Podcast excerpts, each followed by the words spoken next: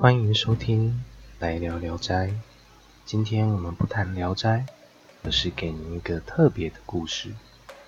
从古至今，只要有人的地方，就会有着对于光怪陆离事物的记录。或许有些纯属杜撰，只是为了排解人们度过漫漫长夜的孤寂；但又或许有些是根据人们所见所闻。而辗转保留下来的经验，为的只不过是让我们汲取教训，远离那些我们未可知的世界，不是吗？接下来我跟您分享的是三零六号房的故事。三零六号房，阿德是位刚考上台北的大学。有住进一栋三层楼公寓的年轻人。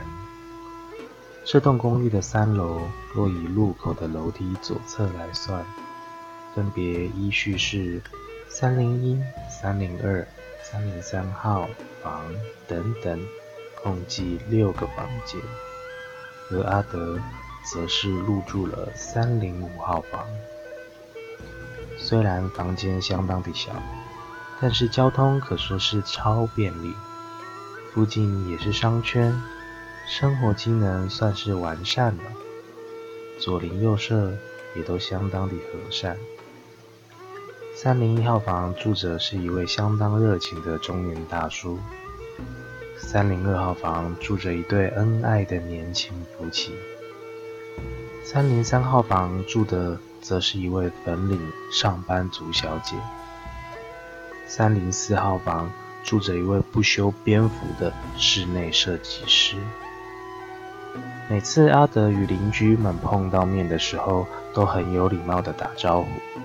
虽然从乡下来的阿德还不太习惯都会生活，对于新事物的新鲜感，让他每一天都过得非常充实。但是，就是从来没见过。三零六号房的住户长得是什么样子？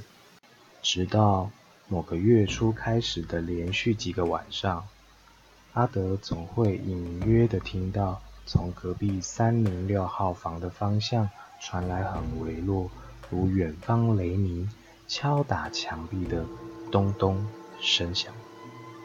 这是让他最近非常困扰的事。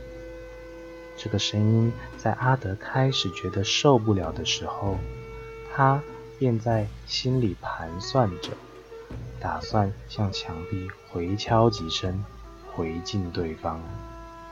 到了某天晚上，阿德正在划手机的时候，果然又开始了。他一边这样想，一边就伸了手向墙壁敲了回去。没想到，墙的另侧传来了两声，对方敲打的次数竟然增加了。阿德心想，如果就这样认输了以后，之后又会永无止境的被这个声音给骚扰。于是他好像把近日的不满宣泄在其中的回敲得更厉害。对方看来也是一样，双方便开始不断的敲打着墙壁。最后，终于受不了的阿德，向着隔壁的三零六号房的墙面大喊：“哎，你敲够了吧？真的有什么不爽的话，有种就出来说清楚啊！”就在这个时候，隔壁敲打墙壁的声音戛然而止，暂时的宁静。就当阿德觉得可以松口气的时候，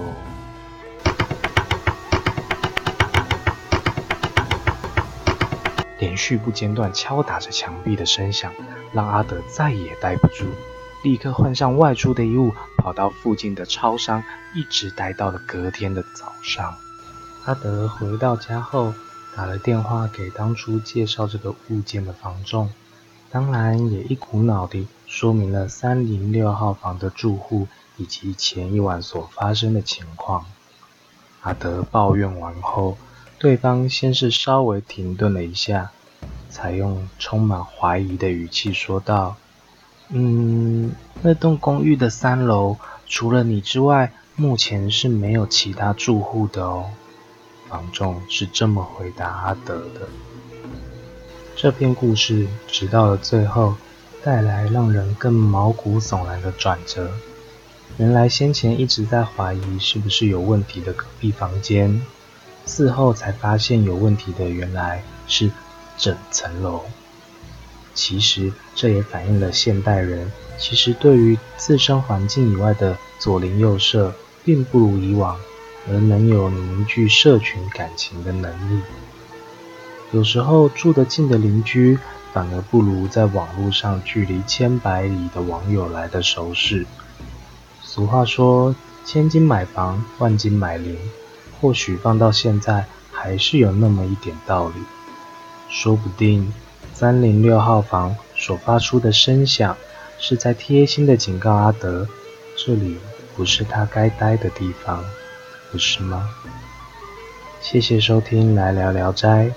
有想收听什么样的故事，欢迎到我的 IG 留言给我。那我们下次再见。